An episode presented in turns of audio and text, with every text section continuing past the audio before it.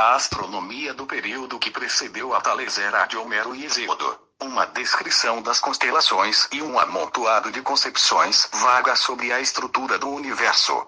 As observações astronômicas do pensador colocaram numa questão intrigante: qual seria a origem racional para toda aquela organização cosmológica imensa? Em busca de uma resposta, o pensador intensificou seu movimento de observação natural, o que o levou a iniciar o processo filosófico do Ocidente. Tales acreditava que a Terra seria um disco achatado flutuando em um oceano infinito, e estabeleceu a escola jônica, milesiana, da astronomia grega.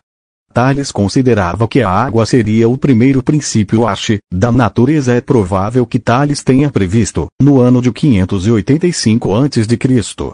Aos 40 anos de idade, aproximadamente, o dia e a hora em que aconteceria um eclipse solar apenas com observações a olho nu da posição da Terra e da Lua em relação ao Sol, com conhecimentos de astronomia e com cálculos matemáticos. Suas contribuições na área da astronomia partiram de muitas observações que Thales realizava. Ele dividiu o ano em 365 dias, estabeleceu o diâmetro do Sol, acreditava ser a Terra um disco achatado e realizou o cálculo das pirâmides.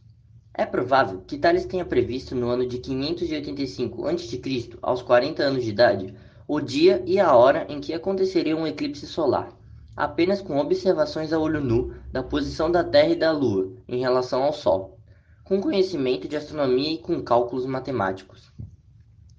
Tales, ao dedicar-se à contemplação da natureza a do mundo à sua volta, concluiu que a água era o elemento comum a todos os seres e objetos. Cada ser, segundo o filósofo, teria uma menor ou uma maior proporção de água em sua composição, tornando esse líquido a possível origem de tudo. A tendência do filósofo em buscar a verdade da vida na natureza o levou também a algumas experiências com magnetismo, que naquele tempo só existiam como curiosidade. A atração por objetos de ferro por um tipo de rocha meteorológica achada na cidade de Magnésia, de onde o nome deriva.